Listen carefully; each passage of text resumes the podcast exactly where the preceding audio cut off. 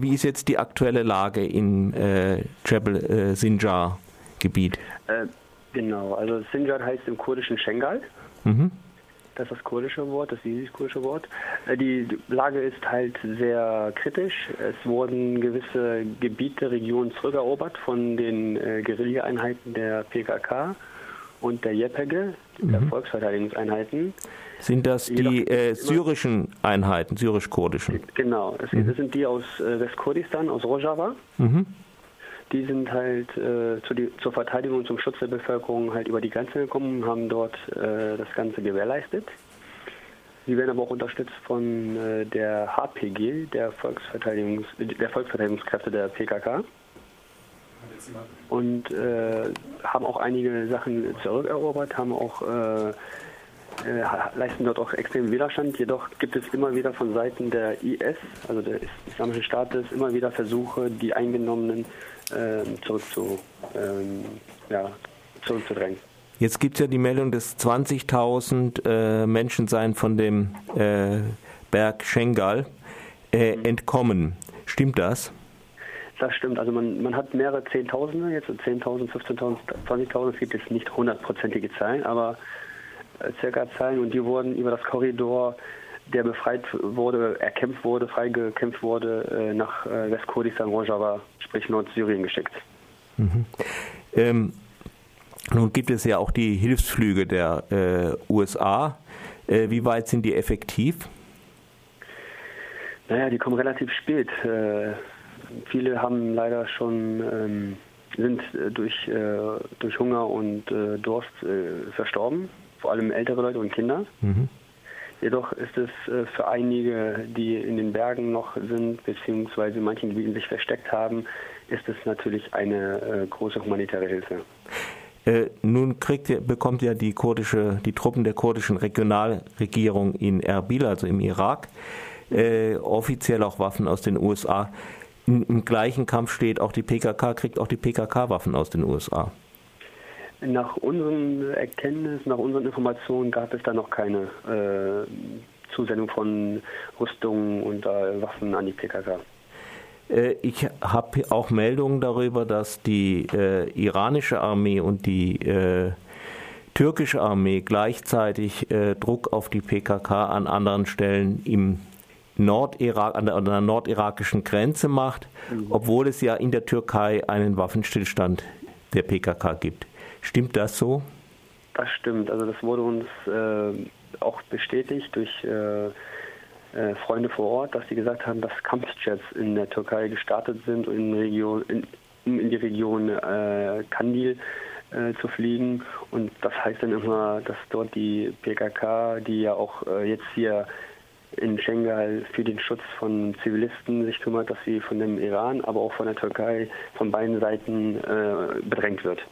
Äh, sehen Sie jetzt in dieser Region nach den amerikanischen Luftangriffen und diesen Waffenlieferungen, soweit ich das sagen ist, sowas wie eine Entspannung? Also das, äh, die, die Stadt Mahmur wurde ja zum Beispiel wieder aufgegeben von der IS oder sie wird zurückerobert. Mhm. Äh, andererseits greift die IS andere Städte weiter tiefer im Irak äh, neu an. Sehen Sie irgendwie äh, einen Wandel in der Region oder bleibt es eigentlich im Wesentlichen, wie es ist? es gibt, es gibt äh, gewisse Veränderungen, mhm. aber keine Besserung. Ich würde einfach sagen, dass man nicht nur die ISIS, sondern auch vor allem die, die hinter der ISIS stecken, äh, vor allem zur Verantwortung bringen muss. Die, die sie jahrelang beliefert haben, die Wer ist das? unterstützt haben. Ähm, unter anderem die Türkei, unter anderem Saudi-Arabien, unter anderem Katar. Die sind offensichtlich die Unterstützer der ISIS, äh, angeblich erst im Kampf gegen Assad, die haben sich dann relativ früh in dem Bürgerkrieg, oder beziehungsweise ist ja kein Bürgerkrieg in Syrien, sondern eher ein Stellvertreterkrieg, haben sie sich dann in die Region der Kurden, äh, haben sie sich dort äh, das als Ziel genommen und wurden äh, offensichtlich auch durch Augenzeugenberichten an der Grenze zwischen Syrien und der Türkei, also sprich die kurdischen Gebiete, wurden dort Waffen überliefert. Äh, viele Kämpfer der ISIS hatten türkische Pässe beziehungsweise einen Stempel der Türkei die dann halt gefallen, die wurden dann bei denen gefunden. Es gibt halt äh, zig, äh, zig Beweise dafür, dass das äh, dort unterstützt wurde. Hm. Der iranische Vizeaußenminister hat äh, vor kurzem gesagt, nun äh, wären wohl Saudi-Arabien und äh, Katar, Türkei hat er nicht genannt, möglicherweise die nächsten Opfer von IS. Gibt es jetzt bei, in diesen Ländern ein Umdenken? Gibt es Anzeichen dafür? Ich glaube, die machen es jetzt nicht mehr so offensichtlich. Es ist jetzt medial das Top-Thema. Nordirak, ja. ISIS. Und da ist, glaube ich, jetzt äh, jeder Staat, jede Regierung ist ja jetzt, die, die involviert sind, sind ein bisschen äh, vorsichtiger. Es war ja auch bei der Türkei so, als äh, man das erste Mal, man hat, man hat es anders gemacht. Man hat nicht gesagt, Türkei, hör mal zu, du darfst das nicht mehr, sondern äh, Türkei, du musst was tun, damit äh, nicht die äh, ISIS dort über die Grenzen kommen können. Also es gab da keine direkte Ansage, äh, an die Türkei, hört mal zu, ihr, wir wissen, dass ihr die Unterstützer seid, dass ihr dort denen die Möglichkeit gibt, dass sie sich dort äh, koordinieren, dass sie sich dort äh, Waffen besorgen können äh, und etc.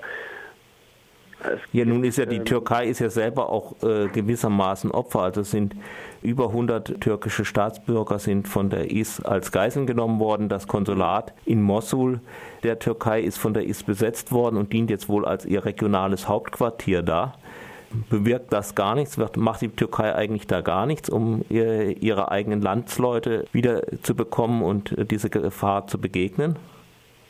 Das ist äh, ja eine ganz gute Frage. Da passiert einfach nichts. Da wird totgeschwiegen und den, komischerweise passiert denen nichts. Die ISIS schreckt normalerweise von nichts zurück. Sie nehmen eigentlich kaum Geiseln. Entweder sie verkaufen die Frauen auf dem Markt, auf dem Sklavenmarkt, äh, oder äh, vergewaltigen Erhauptungen. Und äh, es ist ein bisschen eigen, ziemlich eigen, dass dort äh, bezüglich der türkischen Staatsbürger nichts passiert. Wir danken dir für das Gespräch und hoffen das Beste für die Eingeschlossenen im ich darf äh, am Schengalberg. Sprache bringen, mhm.